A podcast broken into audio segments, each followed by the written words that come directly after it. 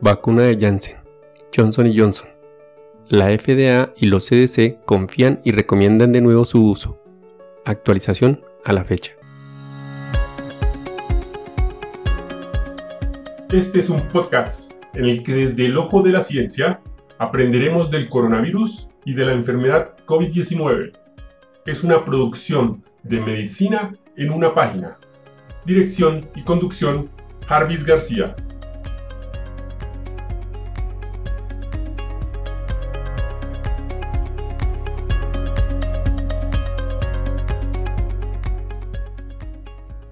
El 23 de abril del 2021, a las 7 pm, en su página de internet los CDC publican después de una revisión de seguridad exhaustiva, incluidas dos reuniones del Comité Asesor de Prácticas de Inmunización de los CDC, la Administración de Alimentos y Medicamentos de los Estados Unidos y los Centros para el Control y la Prevención de Enfermedades de Estados Unidos, han determinado que la pausa que le habían recomendado para suspender la colocación de la vacuna termine y recomiendan que se debe reanudar el uso de la vacuna.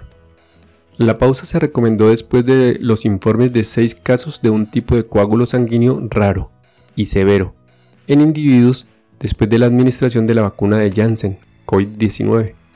Durante la pausa, los equipos médicos y científicos de la FDA y la CDC examinaron los datos disponibles para evaluar el riesgo de trombosis que involucra los senos venosos cerebrales y en otros sitios del cuerpo, incluidos entre otros los grandes vasos sanguíneos del abdomen y las venas de las piernas. Todo esto junto con trombocitopenia o recuento bajo de plaquetas en sangre.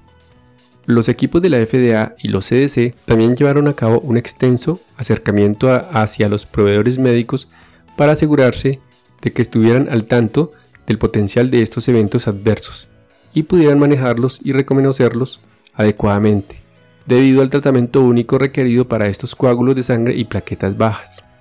Los equipos médicos y científicos de la FDA y los CDC revisaron varias fuentes de información y datos relacionados con la vacuna de Janssen COVID-19 para tomar la decisión.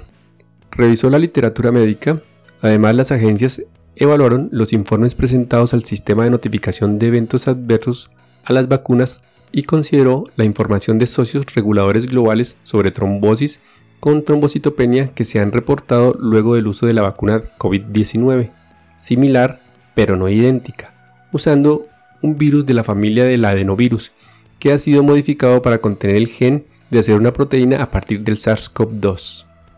Hasta el día de hoy, las agencias pueden confirmar que un total de 15 casos de trombosis han sido reportados al sistema de notificación de eventos adversos de las vacunas, incluidos los 6 casos reportados originalmente. Todos estos casos ocurrieron en mujeres entre 18 y 59 años, con una mediana edad de 37 años. Los informes indicaron el inicio de los síntomas entre 6 y 15 días después de la vacunación. Las dos agencias han determinado lo siguiente. 1 se debe reanudar el uso de la vacuna de Janssen COVID-19 en los Estados Unidos. 2.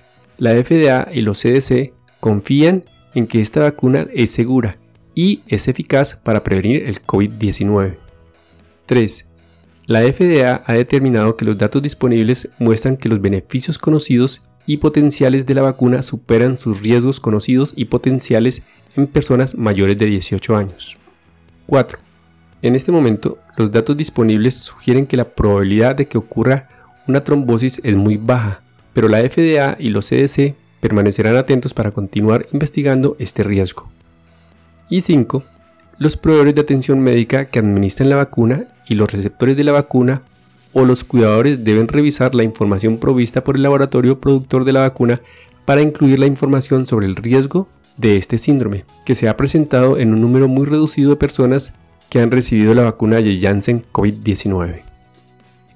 Y hasta aquí el episodio de hoy. No olviden pasar por la descripción donde dejo los links para mejor revisión del tema. Chao, chao. Recuerden, pensando en el coronavirus, al enemigo es mejor conocerlo para acabar, acabar, acabar, acabar.